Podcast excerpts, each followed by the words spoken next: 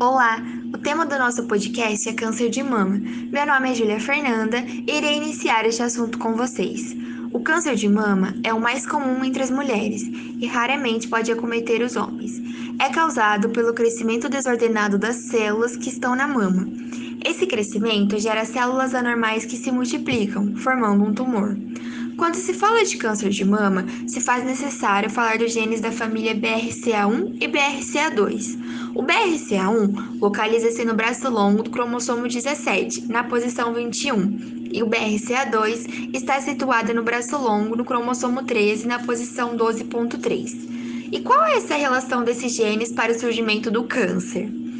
Esses genes são supressores tumorais, que são responsáveis ao controle do ciclo celular, o reparo de danos ao DNA e a regulação da expressão gênica, ou seja, os genes, ao perderem essas funções, o ciclo celular não é controlado e o sistema de reparo não é ativado, resultando assim no surgimento do câncer. Meu nome é Dulcileia e irei continuar o assunto com vocês.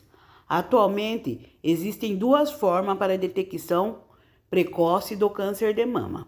A primeira é o diagnóstico precoce, que consiste no autoexame da mulher, e também o exame preventivo de mamografia, que deve ser feito a partir dos 40 anos de idade em pacientes com histórico familiar, e a partir dos 50 para pacientes sem histórico. E a segunda forma de detecção é o rastreamento, onde são realizados os exames genéticos pré-sintomáticos em pacientes que tenham uma hereditariedade de câncer de mama na família. Em 2013, a famosa e talentosa Angelina Jolie fez o rastreamento devido ao histórico em sua família. O exame confirmou 87% de probabilidade de câncer. Angelina realizou a mastectomia dupla, ou seja, retirou os dois seios como forma de prevenção. Olá, bom dia.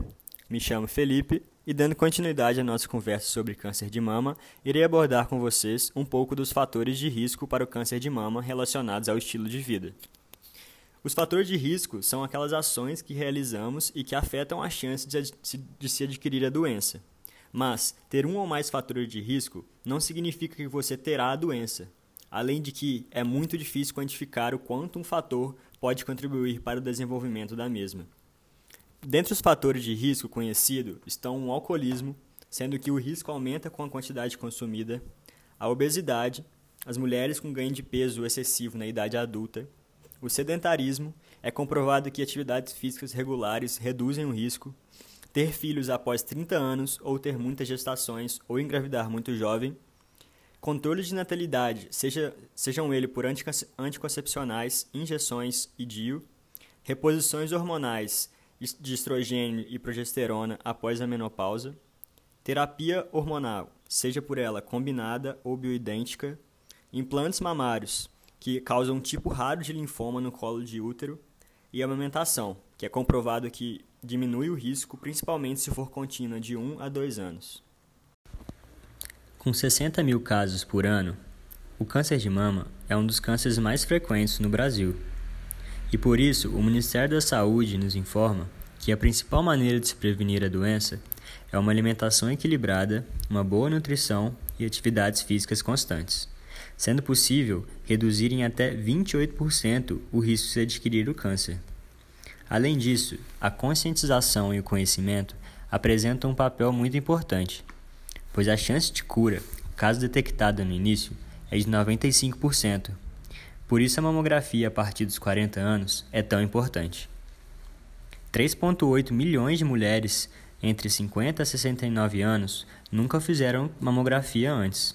Isso corresponde a 18,4% da população. As referências bibliográficas foram disponibilizadas na descrição abaixo. Obrigada pela atenção e até mais!